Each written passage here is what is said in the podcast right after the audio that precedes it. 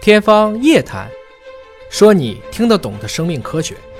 欢迎您关注今天的《天方夜谭》，我是向飞，为您请到的是华大基因的 CEO 尹烨老师。尹烨老师好，向飞同学好，今天我们关注《科学》杂志的一本子刊，叫做《科学进展》，发布的一篇文章啊，说一宿不睡代谢崩溃。你熬通宵呢，不要以为能够减肥，熬通宵的结果是身体倾向于合成脂肪分解肌肉，等于你越熬越胖啊，瘦肉少了，肥肉多了。这是这篇文章的一个发现。之前就有一个假说嘛，其实睡得好的人实际上是处于一个安全的状态，安全的状态我就要把我好多的这些代谢掉。嗯，一直工作就一直在一个备战状态，不管是要打仗了还是要写稿了，身体始终觉得你没有休息，要储备。我要把这个能量储备下来。所以你看，很多非洲的女性，她有一块脂肪非常的厚，在哪个部位？屁股吧。臀部上方， 很多猩猩也是这样子，攒了一大块肥肉，就是为了对抗肌肉我所储备的。所以有好多人类的设置都是奔着饥饿去的，我们还没有变成一个非常安全的、随时都可以吃饱的一个状态。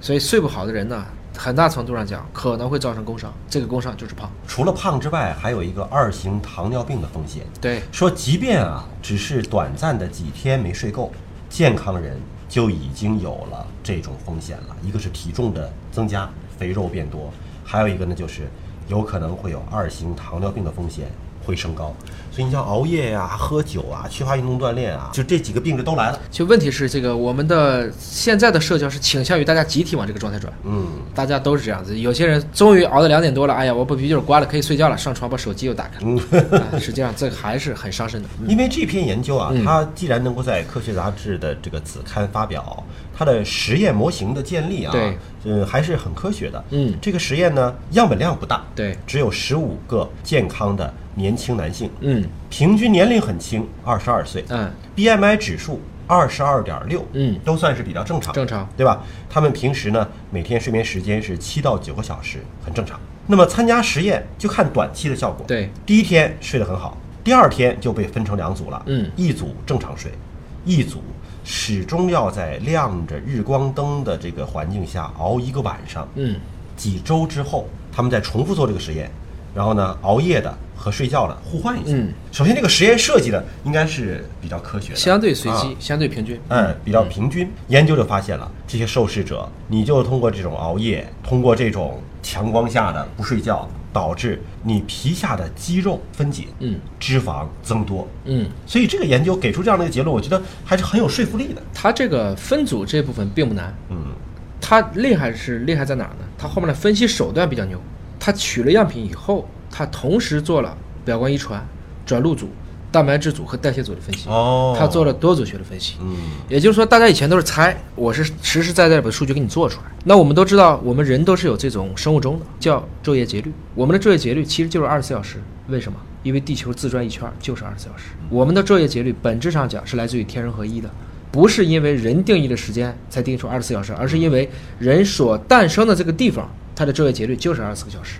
一旦你把自己的生物钟调紊乱了，那你的表达肯定就乱七八糟了。就是这些人的本身的基因并没有这么短暂时间发生改变，基因没变，但是他的表达、出牌顺序变了。甲基化发生了很大的改变。基因是不会变的，在这么短的时间内，基因变了就得肿瘤了。对现在说的是人有两万两千个基因，但同时，比如说咱俩聊天的，可能只表达了其中的六千个基因。熬夜的时候，可能表达的是这六千个；睡觉的时候，可能表达的是那六千个，此六千非彼六千。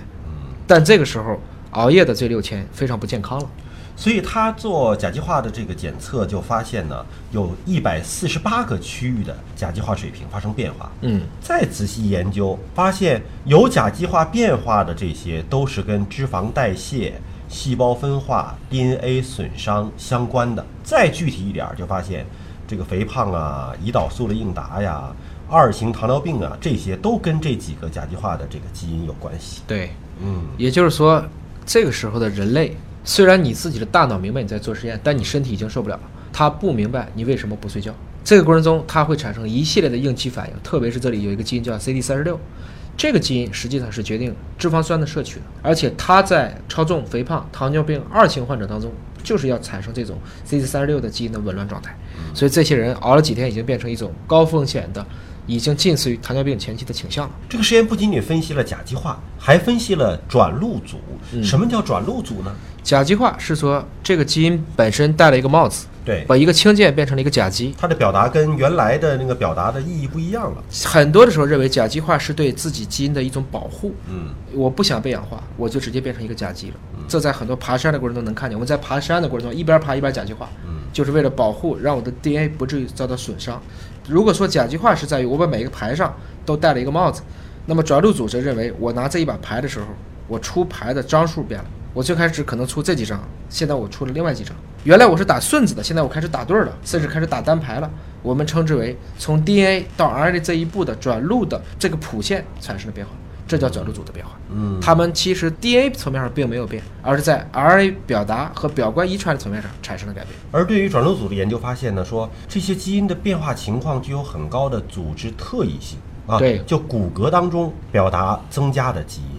基本不会在脂肪组织当中也增加。对，因为我们每一个器官所构成这一个器官的组织，包括它的细胞都是不一样的，所以虽然它们的基因组是一样的，但它们每一个细胞这一刻所表达的基因的种类和数量都是不一样的。它这里就是说的是我在整个骨骼肌当中呢，并没有在脂肪组织当中增加，还是呈现一个差异性的。它有一个对比分析哈，嗯就是发现说骨骼肌当中存在着一定程度的肌蛋白分解，肌肉就给你分解了。对，啊， 而脂肪是给你增加的。嗯，还有一些免疫、损伤、压力相关的基因的变化，显示了炎症通路激活，就容易发炎了。对，是这样子。所以就是熬夜、不睡觉、疲劳，容易发炎、上火，容易变胖，容易肌肉萎缩，对吧？一系列的是这样子出来了，情绪啊各方面都变得不好了。它的骨骼肌当中，因为也比较好取样嘛，大家已经发现不一样了。所以你看，看完了这篇文章之后啊，大家能够得出一个结论啊，就是晚上睡好觉多么的重要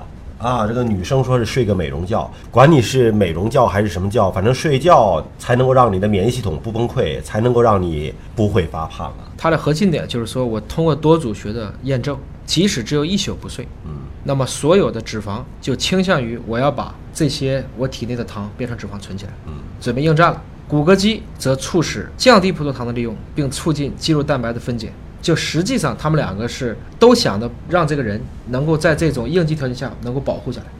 因为肌肉其实是非常非常消耗能量的。所以你说男人什么时候最容易胖？世界杯的时候最容易胖啊！又熬夜还吃宵夜， 本身你不睡还要吃宵夜，所以为了一个健康的苗条的体魄，希望大家都有一个良好的睡眠。哎，今天节目就这样了，感谢各位的关注，下期节目时间我们再会。